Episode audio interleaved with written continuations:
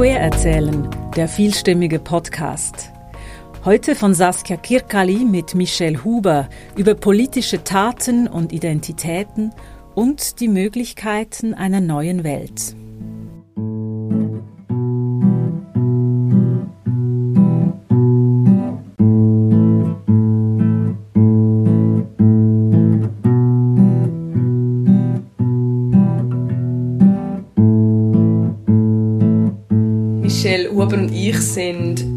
Jetzt gerade da miteinander in Zürich. Es ist der 17. Februar und wir hocken in ihrem Zimmer bei ihr daheim. Mega lässig, dass du da bist und dass es geklappt hat. Ja, danke vielmals, dass du mich gefragt hast. Ich freue mich mega. Ich bin auch ein bisschen nervös. Aber es kommt gut, das bist du. Für unsere Zuhörerinnen, Michelle und ich, wir kennen uns vom Studium, oder? Mhm. Genau, wir haben uns damals kennengelernt in einer Bar. Weißt du noch genau, wie das war? wir sind da, ich glaube, mit Polito sind wir nach Genf. Mhm. Geht UNO anschauen. Genau, und nachher sind wir nachher eins trinken und mhm. dann sind wir miteinander ins Gespräch gekommen über Feminismus dann relativ schnell. genau, und haben dann nachher miteinander im Studium Politikwissenschaft an der Uni Zürich uns immer wieder gesehen und getroffen und Zeit miteinander verbracht, oder? Genau. Basierend auf dem und äh, weil ich weiß, dass Michelle aktiv ist in der Politik, finde ich es mega spannend, mit Michelle heute über ihren politischen Aktivismus oder politisches Engagement zu schwätzen. Sehr gerne. Ich rede mega gerne über Politik und über politisches Engagement. Es ist ein mega breites Thema, aber eines, wo mir mega am Herzen liegt und wo ich mega wichtig finde, dass man mehr darüber redet. Was findest denn du wichtig, dass man mehr darüber redet? Ich habe das Gefühl, man redet viel über Politik an sich, über die politischen Inhalte und mega wenig darüber, wie man politischen Aktivismus kann so inklusiv und so nachhaltig auch wie möglich gestalten. Und merkst du das jetzt wie einfach auch in deinem politischen Alltag? Also dass wie auch in dem ein bisschen zu wenig darüber geredet wird? Ich habe das Gefühl, dass es immer noch mehr könnte sein natürlich. Aber ich habe schon das Gefühl, dass es also gerade bei den Jungen ein großes Bewusstsein auch dafür entsteht. Oder am Entstehen ist auch. Und ähm, wie bist denn du in die Politik hineingekommen? Also wie hat das bei dir dann das Ganze angefangen? Eben so, ich muss sich vorstellen, ja, wie kann man andere abholen? Ähm, mm. Wie ist deine Geschichte? Wie, wo hat das angefangen? Das ist eine mega interessante Frage, weil ich habe mir die Frage natürlich auch also sowohl als Aktivistin wie auch als Politologin auch schon selber gestellt. Wie kann man Leute motivieren, zum politisch werden oder sich politisch engagieren? Es ist, glaube ich, mega individuell und es ist mega ein, es kann ein mega schleichender Prozess auch sein. Bei mir ist es so gewesen, dass ich eigentlich zuerst politisch aufmerksam gemacht wurde bin, soweit ich mich kann erinnern und zurückerinnern, durch meinen Stiefvater, wo ich ja so Teenage-Alter spätes Teenageralter. Und dann habe ich mich mega gefreut, glaube als ich endlich auch wählen konnte. Das weiß ich noch und konnte abstimmen. Also, wenn ich mich richtig erinnere, kann sein, dass das völlig äh, falsch oder zu selbstüberschätzend ist. Aber ich glaube, ich hatte von Anfang an eigentlich Freude gehabt an dem, dem, dem neuen Recht, das ich jetzt da bekommen habe, als ich 18 geworden bin. Und habe das dann auch wahrgenommen. Und dann bin ich aber mega lang also ich bin Polizei wurde durch die Gespräche einfach mit meinem Stiefvater, wo, wo mir einfach viel erzählt hat, vor allem zuerst auch vor allem über so die, Welt, die Weltgeschichte, auch von früher noch und so. Und dann ist es aber immer mehr so in die Gegenwart und was momentan passiert.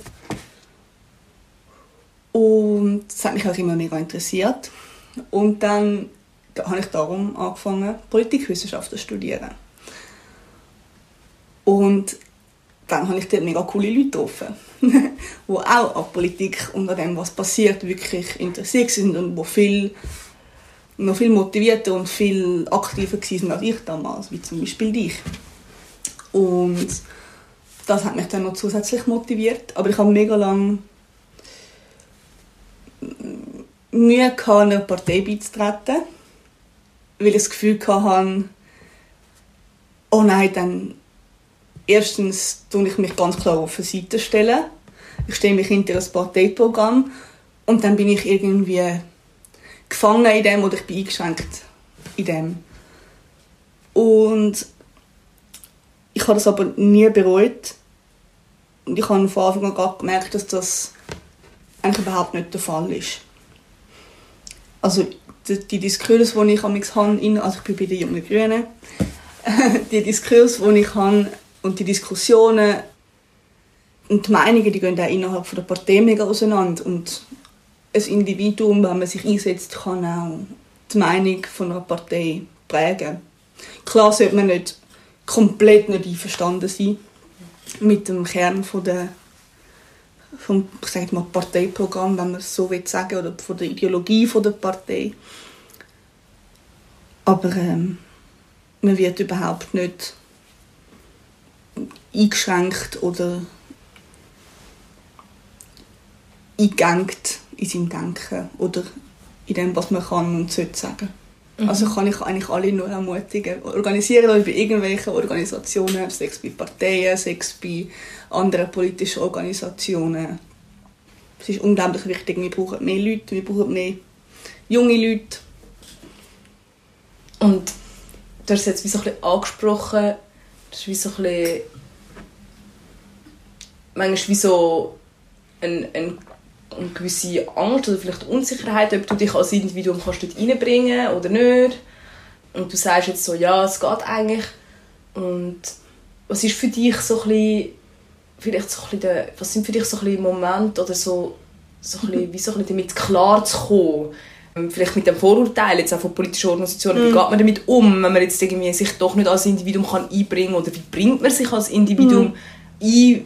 Wie hast du das für dich jetzt irgendwie können lösen also zuerst mal muss ich da glaube noch einfügen, dass, also mich positionieren und sagen, ich habe mich können einbringen als weiße, mehr oder weniger, weniger able-bodied äh, cis-Frau. Und bin darum natürlich auch viel ernster genommen worden und ähm, hatte auch mehr Energie gehabt. und habe mich vermutlich nicht so stark othered gefühlt oder so stark ausgrenzt gefühlt oder nicht so stark müssen kämpfen, um überhaupt in die Strukturen hineinzukommen. Genau.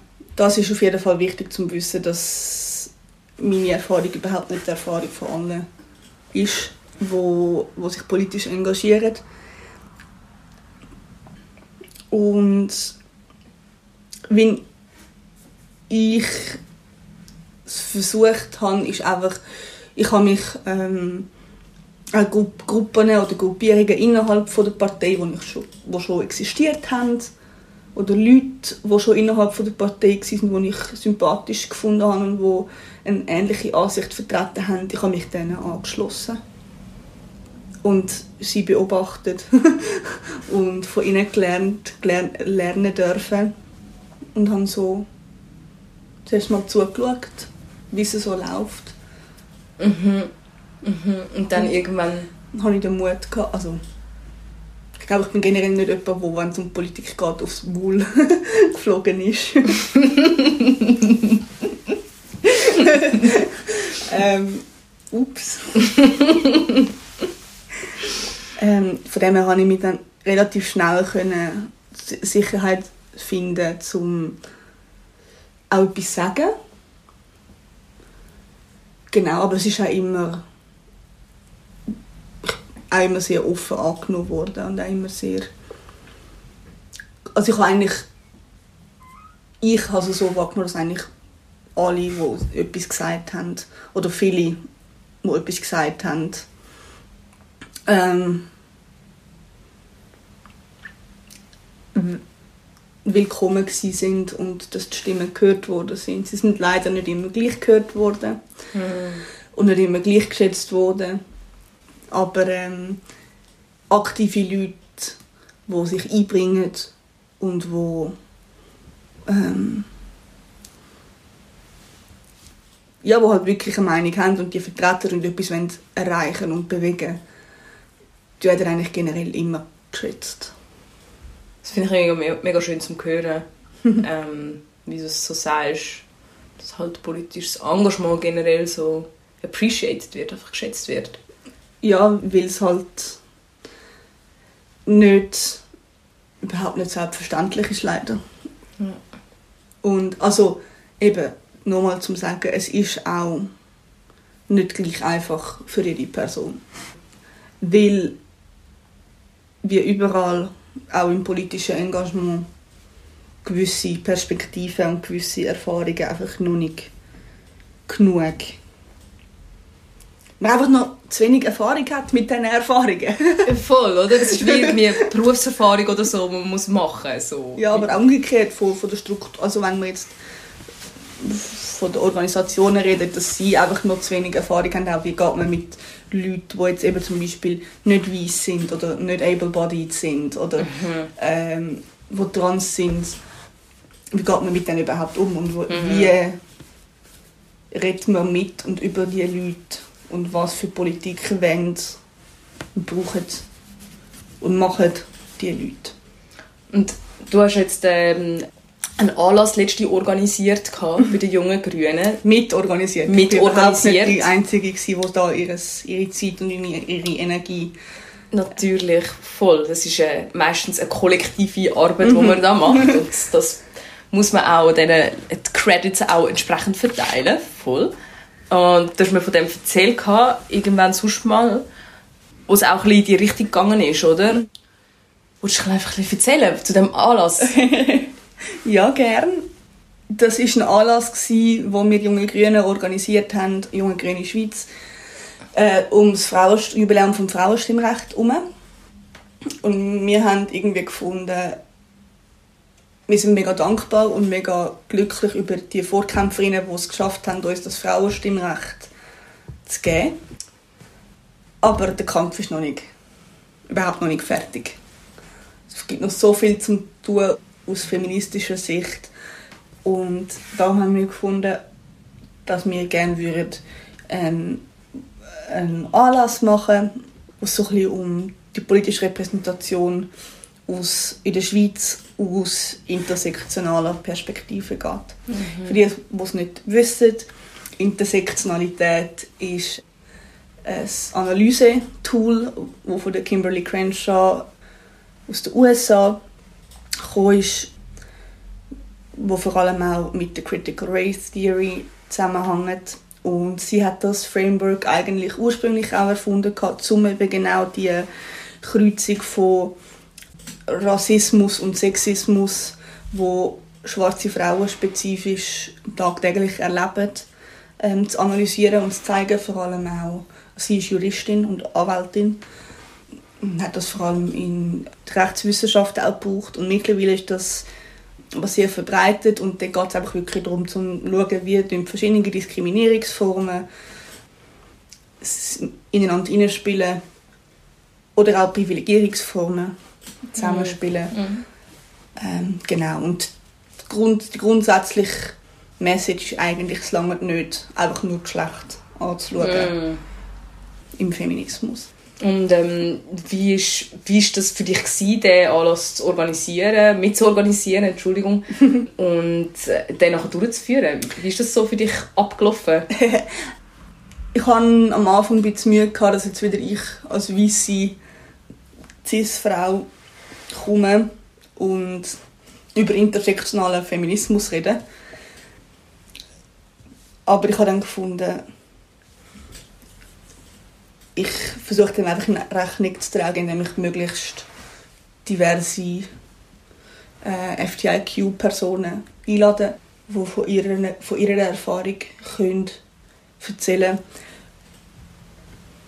Und da haben wir dann mehrere Leute angefragt und haben mega ähm, Glück gehabt, dass wir mega tolle SprecherInnen äh, gefunden haben, die uns erzählt haben von ihrer Perspektive, was sie noch brauchen von der Politik, was falsch läuft und eben wie es um den Stand von der Repräsentation von ihren spezifischen Erfahrungen im Schweizer Parlament steht. Weil gerade 2019 haben wir ja der, die große Frauenwahl gehabt, in Anführungs- und Schlusszeichen, was ja mega super ist. Es sind immer noch zu wenig, vor allem im Ständerat, aber immerhin im Nationalrat nähern wir uns einigermaßen akzeptable mhm. äh, Repräsentation, äh, Repräsentation von, von Geschlecht. Aber eben, wenn man das aus einer intersektionalen Perspektive anschaut, kann man es eben nicht nur auf Geschlecht analysieren, sondern man muss auch schauen, was für Frauen sind vertreten und ähm, wie das möglicherweise die Politik, die vom Parlament gemacht wird, beeinflusst. Wie ist es denn für dich gewesen, die verschiedenen Stimmen dort zu hören, wo du dort Plattform hast können mit irgendwie organisieren wo das wie so passiert ist, wo da verschiedene Leute geredet haben und von ihren Erfahrungen der mm. Politik haben können reden. Wie war das für dich? Gewesen? Ah, erstens mal bin ich unglaublich dankbar gewesen, weil wieder das äh, marginalisierte Leute wieder müssen so Aufklärungsarbeit leisten ist überhaupt nicht selbstverständlich und ich bin mega glücklich gewesen, so viel Liebe für all die Menschen und die Arbeit, die sie machen und mhm. ihre Erfahrungen und Weisheiten und auch Emotionen, die sie uns anvertraut haben. Und es hat mir unglaublich viel Kraft gegeben, in diesem Space können sein. Es hat mir viele Ideen gegeben, es hat mir neue Perspektiven gegeben. Und ich komme irgendwie mega gestärkt aus dem raus. so gestärkt aus dem rauskommst, hast du gerade irgendwie eine, eine nächste Idee oder so. Es hat gerade so getönt, als, also, als würde das jetzt gerade irgendwo angehen, so, als, als käme jetzt irgendetwas. Mm, also natürlich habe ich Ideen für Policy Changes, ja. ja. Ganz viel. Aber das ist vielleicht gar nicht so das Spannendste, was ich mitgenommen habe. interessanterweise. Ich habe eigentlich für das gesucht. Aber das ist nicht das Interessanteste, was ich daraus rausgenommen habe, aus diesem Abend. Ich persönlich. Sondern das Interessantere, was ich daraus rausgenommen habe, ist die Emotionen, die mitgeteilt worden sind und dass sich viele den Teilnehmenden gesagt haben, dass einer der Gründe, warum sie nicht mitmachen und warum für sie es persönlich nicht das Ziel ist, die Repräsentation unbedingt zu erhöhen, ist, weil das Umfeld einfach nur, gerade im Parlament, das ist spezifisch um ähm, das Schweizer Parlament gegangen, dass das Umfeld einfach nur so toxisch ist, dass, also gerade wenn du jetzt, stell dir vor, du bist eine Transperson oder eine nicht-binäre Person, mhm. wo in dem Parlament ist und du musst darüber debattieren, ob dein Leben valid ist und ob deine Erfahrung und ob, ob du existierst. Uh, mm oh. Und ich eben als privilegierte Person, wie ich bin, bin immer so gewesen, äh, Repräsentation pushen, Repräsentation pushen, Repräsentation pushen. Und man muss das nur genug einfach machen für die Leute und genug offen sein innerhalb der Partei und dann kommt das dann schon. Und ich habe mir gar nicht überlegt, dass das Klima so toxisch mhm. kann sein, dass das vielleicht für gewisse marginalisierte Gruppen oder Personen gar nicht das Ziel ist, was mega fest legitim ist. Ich finde trotzdem absolut, wir müssen dafür pushen, dass wenn eine marginalisierte Person die Repräsentation gerne will und die Aufgabe und die das toxische Umfeld will auf sich nimmt, dass sie dann absolut auch repräsentieren kann. Ich glaube, das ist nicht die Message da sondern wirklich einfach nochmal mir bewusst gemacht, wie unglaublich anstrengend und ermüdend dass das ähm, kann sein. Und ich meine, jede junge Politikerin wo jetzt in Bern ist oder also im Kantonsparlament oder Gemeindeparlament, weiß das, weiß wie wenig, dass man ernst genommen wird, weiß wie viel mehr, dass man muss machen und wie viel mehr, dass man muss kämpfen, weiß um den Sexismus, wo immer noch äh, existiert. Es gibt auch immer wieder auch dort wieder Policy-Debatten, wo einfach frauenfeindlich sind etc. etc. Also selbst das ist mega anstrengend und mega mühsam. Aber wenn dann eben noch mehrfach Diskriminierung dazukommt, ist es einfach exponentiell. Ist so mein Eindruck gewesen, den es bei mir hinterlassen hat. Und da bin ich jetzt zum Glück habe ich das Gefühl, ich bin mehr sensibilisiert dafür und da bin ich mega froh, dass ich diese Perspektive auch noch mitbekomme, gerade auch als Politologin. Mhm, mega. Weil da habe ich auch noch keine wissenschaftliche Literatur dazu gelesen. Ja, also ich finde es, äh, habe irgendwie auch meine, meine Arbeit zur Repräsentation geschrieben. Ich habe Repräsentation von LGBTIQ-Personen angeschaut. Mhm. Und ich glaube auch eben aus, aus dieser privilegierten Position heraus, als, mhm. als Cis-Frau, und ich finde es mega spannend, ähm, was du sagst, was ich auch erlebe in meinem Berufsleben, wo ich arbeite mit Menschen mit Behinderungen, wo es auch um, um, um das geht. Wo ich das auch so ein langsam das Gefühl für das bekomme, so ein ja, also die zahlenmäßige Repräsentation, wo, wo wir als Politologin uns immer wieder den Kopf darüber zerbrochen mm. haben, wie können wir die aufbringen. Irgendwie die Frage, je länger, desto mehr scheint sie recht absurd. Mhm. So, oder? Das ist mir ist mir auch bewusst worden, aus, aus welchem Privileg ich halt die Perspektive vielleicht gesehen habe. Also mhm. ich, ich kann da gerade mega ähm, mhm. resonieren mit dir. Mega spannend. Mhm. Ich glaube, man, kann, man darf die Frage schon nicht ganz vergessen. Ich glaube, es ist wichtig, aber es ist mega wichtig zu realisieren, dass das nicht die ganze Antwort, dass die ganze Antwort eben nicht die numerische Repräsentation ist. Wie repräsentierst du? Oh Gott. Wenn wir die Frage jetzt nicht ganz vergessen. ähm, also momentan bin ich ja überhaupt nicht gewählt irgendetwas. Ich bin im Vorstand von Jungen Grünen und Jungen Grünen Schweiz. Dort bin ich schon gewählt, aber das ist ja parteiintern, das ist ja nicht schweizweit oder kantonsweit oder was auch immer, also kein Parlament, nichts. Und was ich versuche, ist auf jeden Fall meine Erfahrung, meine Erfahrungen nicht zu vergessen, die ich gemacht habe als, als Frau, als queere Person. Und so, wie so ein deine Erfahrung einfach in deinen Alltag, während du bei den Jungen Grünen aktiv bist, mit reinzubringen? Also ich bin auch bei der Arbeitsgruppe äh, Feminismus, Gender und LGBTIQ bin ich dabei.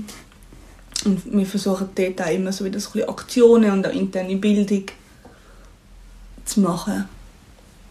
Die nationale Politik im Auge zu behalten, dass wir als Jungpartei auch können reagieren können, falls es etwas zu machen gibt. Genau. Und können wir so ein eine, eine interne Repräsentation, mhm. so ein aus deinen Erfahrungen heraus. Genau, ja. ja. Und bis jetzt habe ich so ein den Eindruck, du machst es gerne. Also ich, ich weiß nicht, ich stelle das jetzt mal so als Frage in den Raum. Ähm, oder gibt es Momente, wo du es auch nicht gerne machst? Ich habe, also, ich mag, doch, ich mache es eigentlich gerne, du hast das richtig rausgespürt. Weil die Menschen, die ich dort mit zu tun habe, einfach mega cool sind. Und weil ich sie mega gerne habe. Und es mir mit ihnen zusammenarbeiten auch mega Spaß macht. Und ich beschäftige mich einfach mega gerne mit den Themen. Ich interessiere mich schon lange eben für, für Feminismus, für queere Themen, weil ich halt selber auch eine Frau und, und queer bin. Ähm, und dann fällt es mir eigentlich mega leicht. Und ich liebe einfach auch queere Menschen.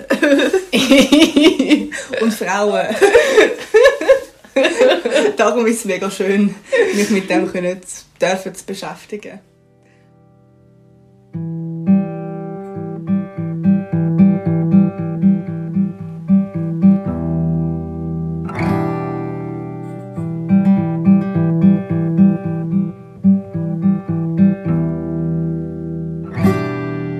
Was kommt dir in den Sinn, wenn du an, an Queerness denkst, zu deiner persönlichen Geschichte vielleicht? Hm. Ganz viel Gewunder, Dank viel, ganz viel Dankbarkeit, ganz viel Stolz und ganz viel Liebe. mhm. So ein bisschen, wenn man so ein Schlagwort will. Also ganz viel Gewunder über wer ich überhaupt bin und das herausfinden. Ganz viel Gewunder über, was gibt es überhaupt alles für Formen von Queerness und Formen von Menschen und die Vielfalt geniessen. Ganz viel Bewunderung für alle unsere Vorkämpferinnen und auch jetzt immer noch vorkämpfende Menschen, die mir möglich gemacht haben, auf diese Art offen zu sein und offen mit meiner Queerness zu leben, wie ich das heute mache. Und ganz viel Liebe eben auch für alle queeren Menschen in meinem Umfeld und überhaupt generell überall. Ein bisschen hässig. Hässig? Wird die auch. Weil es einfach noch... Die Schweiz und Queerness, Jesus Christ. ich meine, ah, wir sind noch so nirgends, was das Recht von schwulen, bisexuellen, äh, lesben, pansexuellen, asexuellen Menschen anbelangt. Und generell alle Sexualitäten, aber auch was das Recht von Menschen, die von der Geschlechternorm abweichen. Ähm, Transmenschen, Cis-Menschen, nicht-binäre Menschen, Intermenschen. Ich meine, da auch wieder Politik. Du musst als Transperson musst du dich, wirst du dead named, wenn du jetzt für ein politisches Office kandidieren, wenn du jetzt kandidieren für irgendein politisches Amt, musst du dein Dead Name, Dead Name ist der Name, der einem bei Geburt gegeben worden ist, okay. Musst du angeben, sofern du den noch nicht geändert hast äh, auf dem legalen Weg. Okay. Du kannst nicht sagen, nein, das ist mein Name und ich tu mit dem kandidieren, wenn du das noch nicht legal geändert hast. Weil das ist ja... Hallo? Es kann mega, das kann mega triggering sein, oder? Mega. Was machen das Also, kann ich mir vorstellen, ich bin cis. Ähm, aber das ist, was ich, was ich gesagt bekommen habe. Und was ich mir vorstellen kann, äh, das, das ist mega. Also, hallo? Das geht gar nicht. Voll. Das wäre zum Beispiel auch so ein Policy. Also eine Policy-Task, oder irgendwas ändern. Mhm. Genau.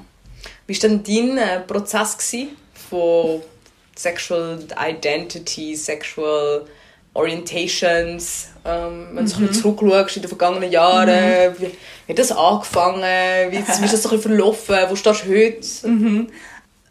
Ja, vielleicht äh, zuerst, ich bin bi und inter, also bisexuell und intergeschlechtlich. Und also ich habe mich zuerst geoutet als bisexuell, bevor ich mich überhaupt geoutet habe als inter. Mhm. Und das ist ein mega schleichender Prozess gewesen, eigentlich. Ähm, also ich habe schon immer Frauen mega und nicht binäre Personen mega attraktiv und toll gefunden. Und ich habe einfach immer gedacht, ja, aber logisch, alle finden ja Frauen schön und das ist ja nichts. Ich bin in einem mega heteronormativen Umfeld aufgewachsen, wo lesbisch und schwul hat es vielleicht gerade noch gegeben, aber bisexuell, was ist das? Pansexuell, never heard of. Asexuell, was? Das gibt's sicher nicht. ähm, ähm, genau. Und zurückschauen muss ich auch sagen, das ist schon immer irgendwie da gewesen. Wie häufig ich mich gefragt habe, ob ich mich jetzt in die Kollegin verliebt habe oder nicht. Oder in die Kollegin oder in die Kollegin. Äh, und immer so, nein, nein, aber du stehst ja auf Männer. so, es geht beides.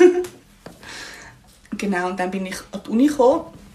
Und dann habe ich dort, ähm, noch bevor ich dich kennengelernt habe, habe ich Anna Rosenwasser kennengelernt. Und sie ist mega toll und ist dort auch schon mega offen mit ihrer Bisexualität umgegangen. Und Anna Rosenwasser ist ähm, Geschäftsleitung von der Lesbo-Organisation Schweiz. Genau. Durch das habe ich sie erstmal auch wirklich, ich glaube, sie ist die erste bisexuelle Person, die ich je in meinem Leben kennengelernt habe. Ja. Weil ich, also, Außer ich weiß es nicht. Aber ich glaube, sie ist wirklich so die erste bisexuelle Person, die ich in meinem Leben kennengelernt habe. Und von Anfang an irgendwie hat mich das mega fasziniert. Und dann habe ich mich mehr damit auseinandergesetzt. Und bin dann mal als Ally an einem Pride. Und bin dort auch so, so mit Herzli-Augen, so, oh mein Gott, so viele schöne Menschen. Und bin dort aber in einer Beziehung, in einer langjährigen, mit einem Mann in einer monogamen. Und ähm, habe ich auch nicht mega fest die Möglichkeit gehabt, innerhalb von dem heteronormativen Konstrukt mich groß auszuleben, was das, oder herauszufinden. Was Disclaimer, wer man datet oder mit wem man Sex hat, tut nicht die Sexualität bestimmen. Disclaimer Ende. ähm, und dann ähm, ja, ich das einfach so nah dies nah ganz säuferlich versucht herauszufinden, mich reinzuhören. Der Prozess ist noch nicht fertig. Ich meine, weiß nicht, vielleicht am Schluss merke ich, ja, Frauen und oder nicht binäre Personen sind einfach viel, viel lässiger und toller als Männer. Aber momentan bin ich auf dem fühle ich mich mit dem Label bisexuell oder queer ganz generell gay ist auch voll okay. Ähm, am wohlsten eigentlich, genau. Und ich glaube, das ist generell das Wichtigste mit Label. Wenn man eins will und wenn, es einem wohl ist mit einem Label, dann ist es mega super. Aber du musst nicht ein Label haben und du musst nicht das Label der Welt sagen, zum Teil von dieser Community sein. Das ist mega wichtig. Und das Intersex das ist interessant. Also ich habe das natürlich immer gewusst und ich habe das auch kein, nie ein Geheimnis gemacht, mhm. das ich gekannt habe. Ich habe es einfach irgendwie nicht so benannt. Und dann irgendwann habe ich von meinem Studium aus, Masterstudium, also das ist noch nicht so lange her, habe ich eine Vorlesung besucht zu Geschlecht und Biologie. Und mm, dort hat es eine Vorlesung zu Intergeschlechtlichkeit. Und das hat mir so mega so, oh, stimmt. also, da ist wieder so, dass ich es für mich selber gewusst und ich habe auch schon immer mit dem dealt. Also ich habe mich schon immer damit beschäftigt und damit klarkommen. Aber ich habe es nicht im grossen, größeren Kontext irgendwie gesehen. Und dann ist mir dort wie Schuppen von den Augen gefallen, so, oh, stimmt zuerst hat es mich fast ein traumatisiert, weil die Vorlesung einfach das auf eine nicht so sensible Art, das ist halt wieder ein älterer weißer presumably cis hetero Dude gsi, ähm, wo also dann später auch noch über Sexualität geredet hat ähm, und vorher eben auch über Intergeschlechtlichkeit. Das ist nicht so ideal gsi mhm. als Einstieg. Einstieg klingt so, als hätte ich mich eben vorher noch gar nicht erfasst. Ich hatte eigentlich kein Label quasi dafür. Gehabt. Und nachher konnte ich es mega schnell irgendwie annehmen. Und das habe ich mega schön gefunden, dass ich so gemerkt habe, oh ja. Und weil dann habe ich sofort habe ich irgendwie andere habe ich kann es können situieren und ich habe andere Interaktivistinnen irgendwie gefunden online, wo, wo mega stolz drauf sind und wo mega irgendwie zu mir, zumindest kommt es für mich so über so kein Scham, kein, einfach, einfach es ist so und es ist völlig normal und es ist völlig okay und auch wenn man nicht perfekt in Anführungs- und Schlusszeichen in eine Norm hineinpasst, wo einem gesagt wird, von wie geschlechtliche Körper auszusehen haben, ist mir mega liebenswert und ist mir voll okay und ja, seitdem bin ich mich einfach immer wieder mehr am informieren, ähm, ganz viel mega, mega, mega tolle Transmenschen und nicht-binäre Menschen, die da unglaublich wertvolle Arbeit leisten und äh, ich habe auch schon mit ganz vielen Transmenschen irgendwie mich auch dürfen öffnen was das anbelangt. Und mhm.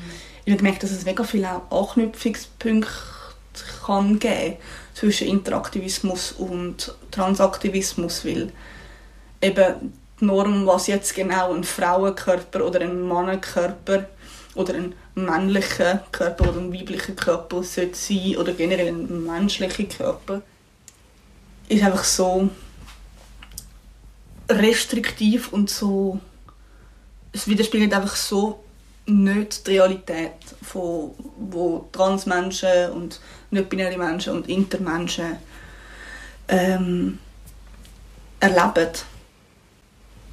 Und ähm, für das habe ich ganz viel akzeptieren können auch.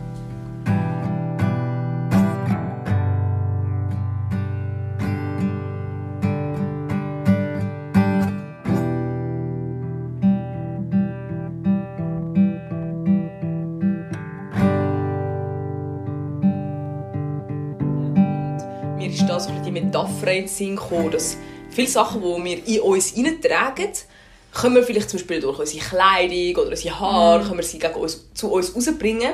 Mhm. Aber was ich eben mega schön finde, ist, dass zum Beispiel Tattoos eben genau so mhm. etwas sind, wo man etwas, was man so in sich inne hat, auf seine Haut bringt. Mhm. Und es bleibt dann also für immer auf der Haut. Also es ist etwas mhm. ziemlich Definitives auch. Das heißt, mhm. es, kann, es kann recht etwas etwas Krasses auch sein für einen, wenn man so etwas auf die Haut tätowiert. Und ich habe ja irgendwie zehn Tattoos oder so an meinem Körper. Ähm, und irgendwann hast du ja dir dann auch ein Tattoo gestochen. Ja. Ähm, und ja, jetzt habe ich gedacht, vielleicht magst du, magst du von, von deinem Tattoo erzählen, weil das ja wie so etwas ist, wo du wo nicht sichtbar, jetzt sichtbar wird an deinem Körper. Mhm. Ähm, das ist mega interessant. Mir ist gerade vorher noch ein Gedanke gekommen, wo du auch über Kleidung und so geredet hast. Ich habe mega lang, als ich aufgewachsen bin, auch immer Kleidung und Mode und das Zeug, ich habe es mega verpönt. Und ich habe eigentlich recht auch so ein bisschen Slut-Shaming und so mäßig. Also, wenn eine Frau sich irgendwie Mühe gegeben egal auf welche Art sie sich dann angelegt hat, dann einfach, ah, und was, und sie, sie schert sich um ihr Äußere und bla bla bla. Und ich habe irgendwie voll nicht bedenkt, dass vor allem auch für queere Menschen es mega wichtig ist, wie, wie man sich kann sein, wie sie sich präsentieren und das generell das auch für alle Menschen eigentlich eine mega schöne Art ist, wie man sich kann ausdrücken kann. Mhm. Ähm, also ja, mega. Da habe ich eine 180 Grad Kehrtwendung gemacht und ich mittlerweile finde, yes, wenn man sich irgendwie auf irgendeine Art kann ausdrücken kann, durch seine Kleidung oder durch die Haare oder was auch immer. Letztens hat mir eine Kollegin gesagt, du siehst mega bisexuell aus. ich so, ich nehme das jetzt als ein Kompliment. Danke vielmals. Es ist mega schön. Aber ich, ich habe es mir nicht, glaub, nicht darauf angelegt, sondern ich habe mich einfach so wohl gefühlt. Und dann yeah. ist halt das daraus rausgekommen. ähm, genau, und Tattoos, ja, das habe ich mir vor zwei Jahren stechen lassen. Und sein Herzchen. Und das Herz ist aber, hat aber nicht durchgezogene Linie, sondern die Linie ist durchbrochen. Ähm, das steht eigentlich für meinen Herzfehler, weil ich habe Herzfehler seit Geburt. Und ich habe gefunden, es ist ein mega schönes Symbol. Also es ist, ein, es ist nicht ein anatomisches Herz, sondern ein stilliertes Herz. Und wo, wo ja eigentlich mehr so für Liebe steht, anstatt für ähm, eben das anatomische mhm. Herz an sich. Und ich habe gefunden, es ist mega schön, so die zweifache Bedeutung, die ich persönlich dem jetzt zumisse, ist einerseits eben Selbstliebe, auch wenn man nicht perfekt ist, und aber auch ähm, es eben so eine Repräsentation von meinem kaputten oder nicht normalen, in Anführungs- und Schlusszeichen, Herzli. Mhm. Voll. Und bis heute höre ich es mega gerne. ja. Das heisst, es erinnert dich so ein bisschen, ja, einfach an, an deine Geschichte? Voll. Und es erinnert mich daran, dass das, nicht, also dass das auch etwas Liebenswertes ist. Dass etwas oder jemand nicht muss perfekt sein muss. Mhm. Was auch immer für einen absurden Bild von Perfektion auch immer, das man hat. Dass auch wenn jemand dem Bild nicht entspricht, dass das trotzdem dass die Person oder der Gegenstand oder was auch immer dass es dann ist, dass das trotzdem völlig okay und völlig liebenswert ist. Und hast du das auch dürfen mit dem mit dem Herzfehler erleben, dass du trotzdem liebenswert bist? ähm, ja, das habe ich mir glaube mega müssen an trainieren selber auch. Das nur, weil mein Körper nicht ähm, 100% able-bodied ist, dass er nicht weniger wert ist und nicht weniger liebenswert und nicht weniger schön. Das ist etwas, was ich immer noch da kann, wo ich Mühe habe damit, da bin ich ganz ehrlich. Ich meine, unsere ganze Gesellschaft ist darauf ausgelegt, uns zu normieren und uns eben in das mega enge, mega ungesunde Ideal von, von Schönheit und auch eben von Weiblichkeit, jetzt in meinem spezifischen Fall, zu drängen. Ich glaube, das ist etwas, wo, wo ich noch viel zu lernen habe, wo es aber auch dort wieder darum geht, eben Radical Self-Love und sich selber feiern und andere feiern, die auch nicht dem entsprechen, mhm. wo die Gesellschaft das Gefühl hat, sei der Norm oder der Standard oder das Beste. Und das ist, also das habe ich schon mega problematisch gefunden. Das macht mir ehrlich gesagt auch ein bisschen Angst, der Diskurs, der jetzt im Zug vom letzten Jahr aufgekommen ist, dass Leute mit eben Vorerkrankungen oder Leute mit gewissen Behinderungen oder so weniger wert sind, dass die dann halt einfach Kollateralschaden sind oder so von der Pandemie. Mhm. Wo ich einfach so finde, nein, voll nicht. Und in dem Zug habe ich mir das wie nochmal viel mehr müssen selber sagen, um dann auch kontern, um diese gesellschaftlichen Stimmen eigentlich kontern. Und was hast du dort selber gesagt? Dass mein Leben genauso viel wert ist und dass ich genauso stark bin und dass ich genauso meinen Platz habe und meine Stimme habe. Wie alle anderen Menschen auch. Mega schön. Mega wichtig. und so krass, dass man sich das muss sagen muss. Mega. Und eben, also, auch nochmal zum Sagen, ich habe es gut äh, was das anbelangt. Ich kann mehr oder weniger barrierefrei durch die Welt laufen. Und trotzdem nimmt es mich mit. Also fällt es mir auf auch. Mhm. Wie du wie selber einfach einen Bezug auch zu dem Thema hast, oder? Mhm. Also zum Thema Behinderung mhm. generell. Und dich irgendwie auch hast irgendwie damit auseinandergesetzt auf, äh, in, ich weiß nicht, jetzt noch oder in deiner Vergangenheit? Ich weiß nicht, wie ist das Thema Behinderung in deinem Leben aufgekommen, wenn du ein bisschen magst darüber reden? Ich weiß nicht. es ist mega interessant, weil ich habe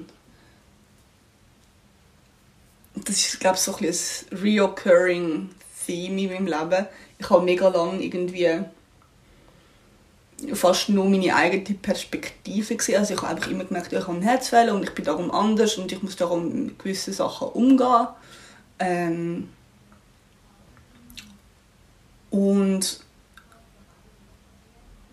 habe wir den größeren Kontext in gar nicht so fest bewusst wahrgenommen, weil ich noch so fest in dem in mir innen selber bin, glaube und dann unter anderem auch durch dich bin ich so ein mehr auf das größere politische die größere politische Bewegung gekommen, eigentlich äh, Disability Activism und habe so angefangen zu merken, so, wie ich eigentlich sehr wenig Bezug habe eigentlich. Also sowohl zu anderen Leuten mit Herzfehlern als auch Leute mit anderen körperlichen oder mentalen, geistigen Behinderungen. Und da bin ich mega verschrocken über mich selber. Yeah. Irgendwie so, hallo, was machst du?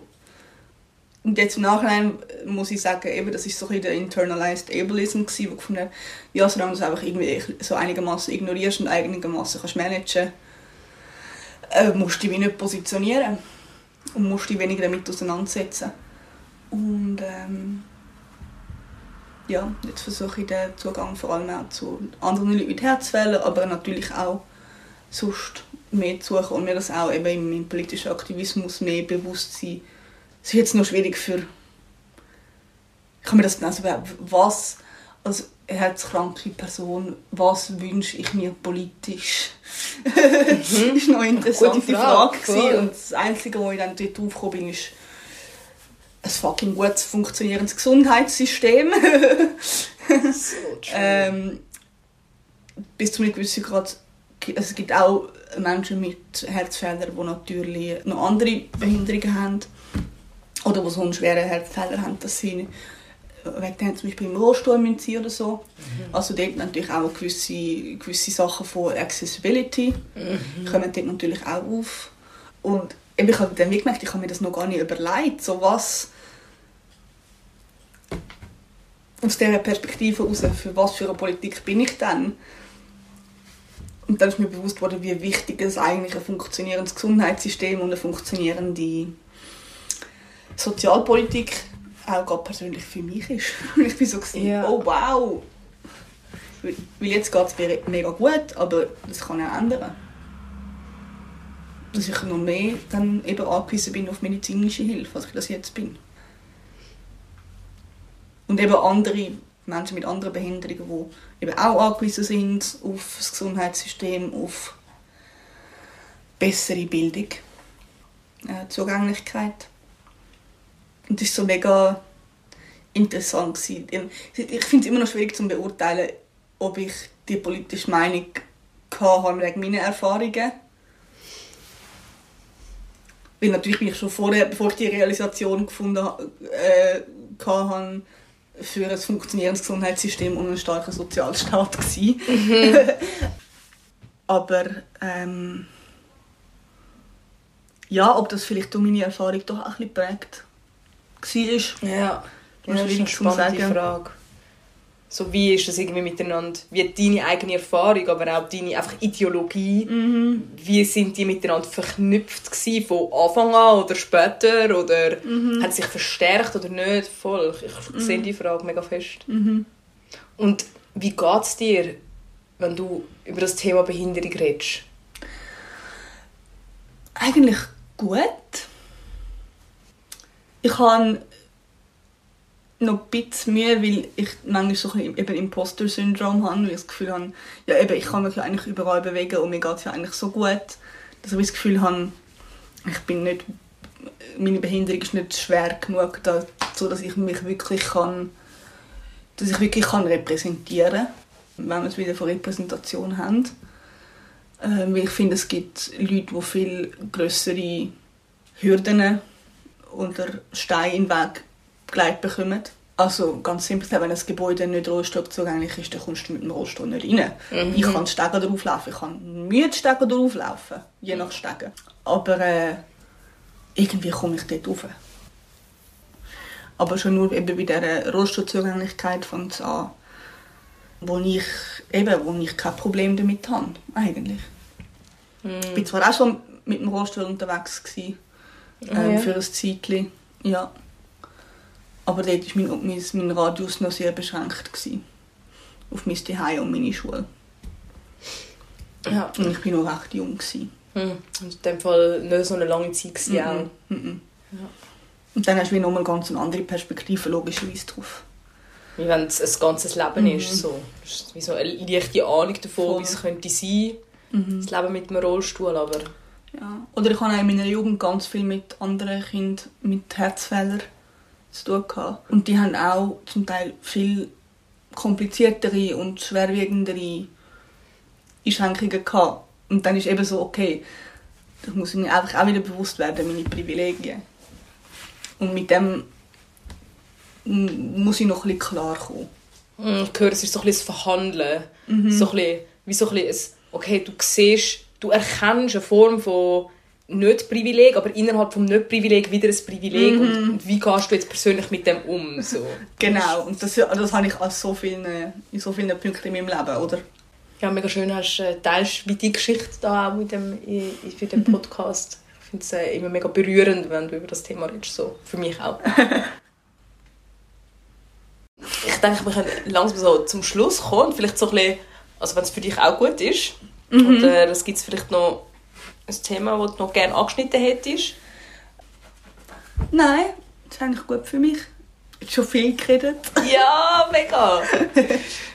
ja, vielleicht einfach noch eben das Wissen, das ich habe und oder Glauben zu haben, ist nicht einfach von den Bäumen gefallen, sondern das basiert auf der Arbeit von ganz, ganz vielen marginalisierten AktivistInnen und amazing people, die tagtäglich sich selber und ihre Erfahrungen und ihre Utopien oder ihre Wünsche, ihre Träume, ihre Forderungen, ihre Wut, ihre Liebe, ihr Glücklichsein, ihre Euphorie und ihre Dysphorie mit uns teilen. Ich bin einfach mega dankbar für das. Und ich bin auch mega dankbar, dass du dir die Zeit genommen hast und dein Wissen, das du hast von all diesen kämpferischen AktivistInnen, jetzt auch noch hast können gesammelt, bündelt in deinen Worten, mit deinen Erfahrungen in den Raum gebracht hast und das mit mir geshared hast. Und es freut mich mega fest, dass du dir Zeit genommen hast. Für mich ist es gerade so, es passieren gerade Wunder, wenn, wir, wenn, wenn das Wissen da so, zusammenkommt und die Erfahrungen. Es ist mega schön mega schön. Danke dir vielmals für die Möglichkeit. das auch mega schön gefunden. Immer mit dir. Mega lässig. Hast du noch einen Utopie-Gedanken loswerden? Hebt euch selber Sorge und hebt einander Sorge und feiert euch gegenseitig ab. Ihr seid mega toll, genauso wie ihr seid. Und bleibt kämpferisch. Eine andere Welt ist definitiv möglich sein muss, möglich sein. Ich weigere mich, irgendetwas anderes zu akzeptieren. Das ist ein schönes Abschlusswort.